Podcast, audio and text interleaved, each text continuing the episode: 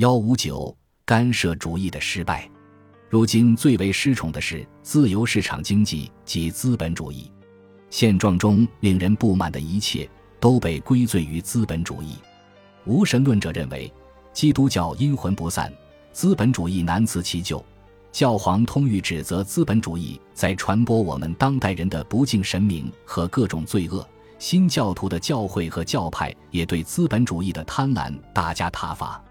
热爱和平的人认为，当今的战争是资本家的帝国主义惹的祸。德国和意大利那些强硬的民族主义战争贩子指责资本主义，则是因为资产阶级的和平主义，说它违反人性和历史铁律。道学家们谴责资本主义败坏家庭，助长荒淫无度；进步人士却说资本主义在维护过时的性原则。几乎人人都认为财产是资本主义的产物。另一方面，很多人揭示了这样一个事实。资本主义点燃了人们对更舒适、更富足的生活的向往，从而助长了物欲泛滥。对资本主义的这些相互矛盾的指控在相互抵消。然而，事实仍然是，不彻底否认资本主义的人已经所剩无几。资本主义是现代西方文明的经济制度，但是所有西方国家的政策都在受着完全反资本主义的观念的引导。这些干涉主义政策的目的不是维护资本主义，而是用一种混合经济取而代之。他认为这种混合经济既不是资本主义，也不是社会主义，它被描绘成第三种体制，与资本主义和社会主义都大不相同。据说，它处在资本主义和社会主义之间，保留了两者的优点，避免了他们的弊端。半个多世纪以前。英国社会主义运动的大名人西德尼·韦伯曾宣布，社会主义哲学不过是对某些社会组织原理给予了自觉而明确的肯定，他们的大部分已经被不自觉地实行了。他又说，十九世纪的经济史几乎在不断记录着社会主义的进步。几年以后，杰出的英国政治家威廉·哈考特爵士又宣布，我们现在都是社会主义者。一九一三年。美国人埃尔莫·罗伯茨出版了一本讨论自19世纪70年代末以来德意志帝国政府实行的经济政策的著作，他把这些政策称为君主制的社会主义。然而，把干涉主义简单的等同于社会主义是错误的。很多干涉主义的支持者认为，这是以渐进方式全面实现社会主义的最恰当方式。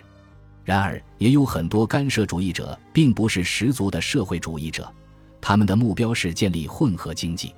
他们想通过政府对工商业的干涉和工会组织去限制、管束和改良资本主义。为了理解干涉主义和混合经济的作用，必须澄清两点：第一，在以生产资料私有制为基础的社会里，如果只有一部分生产资料由政府或市政府拥有并使用，这并不能形成一种把社会主义跟私有制结合在一起的混合经济。只要政府仅仅支配着个别企业，那么决定经济活动的市场经济的特点基本上不会受到损害。公有企业作为原料、半成品和劳动力的买家，以及作为商品和服务的卖家，也必须适应市场经济的机制。他们要服从市场法则，他们也得努力追求利润。或至少避免亏损。如果用公共资金补贴这些企业，弥补他们的亏损，试图以此减少或消除他们对市场的依赖，那么唯一的结果就是这种依赖被转移到了别处，因为必须从别的地方获得这种补贴手段，也许是通过税收，但这种税负会对公众而不是对课税的政府造成影响，是市场而不是税务局在决定着由谁承担这笔税款。以及它对生产和消费会造成什么影响？市场及其无可逃避的法则是至高无上的。第二，实现社会主义有两种不同的模式。一种模式，我们可以称之为马克思或俄国的模式，是纯粹的官僚体制，一切经济企业都是政府的部门，就像陆军和海军部或邮政系统一样。每个工厂、商店或农场。与上面的中央组织有着相同的关系，就像邮局跟邮政总局的关系一样。整个国家形成了唯一的一支强制性服役的劳动大军，这支大军的司令官便是国家首脑。第二种模式，姑且称之为德国体制或统治经济体制，它不同于前一种模式，因为它似乎在形式上还保留着生产资料私有制、企业家和市场交换。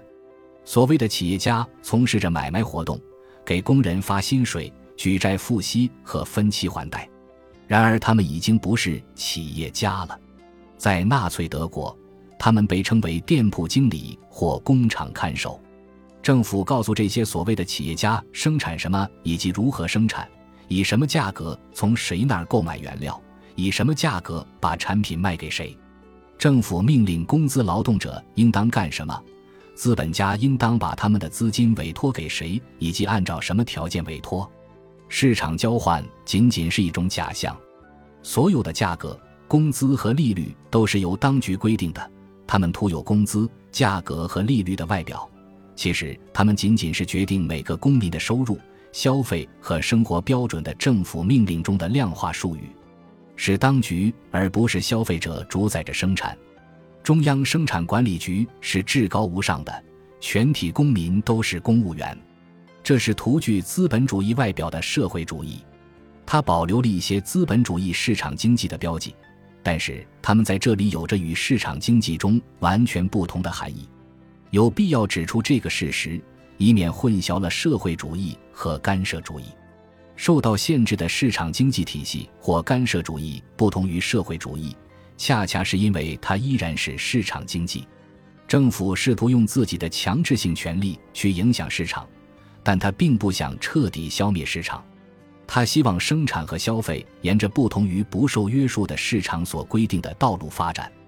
他要给市场秩序下达命令和禁令，以达到他自己的目的。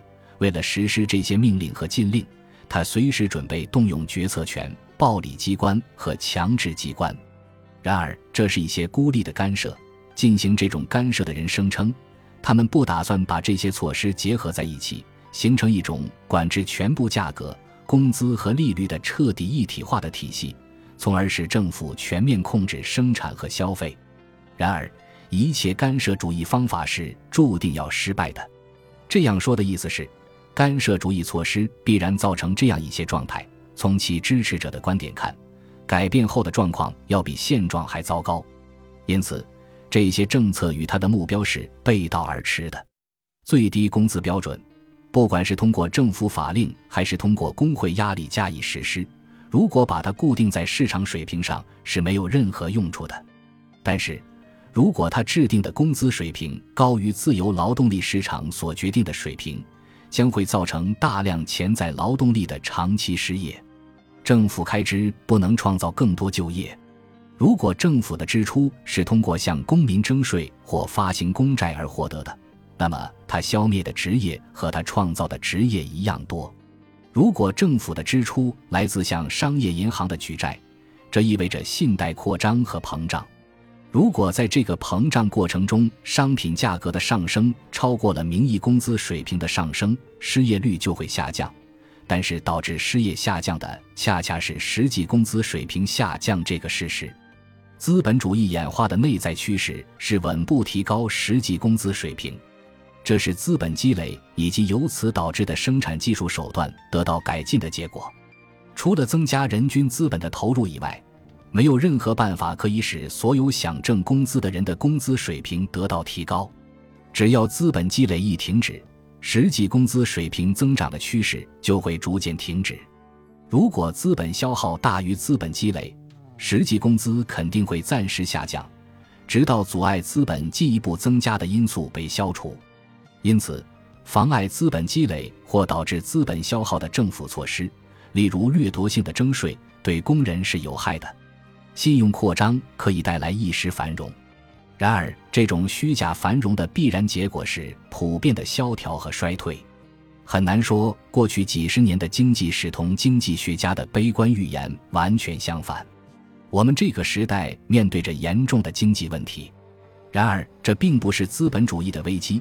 这是干涉主义的危机，是旨在改进资本主义、用更好的体制取代它的政策的危机。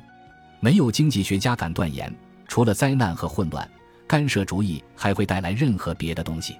干涉主义的支持者，他们的先驱是普鲁士的历史学派和美国的制度学派，并不是经济学家。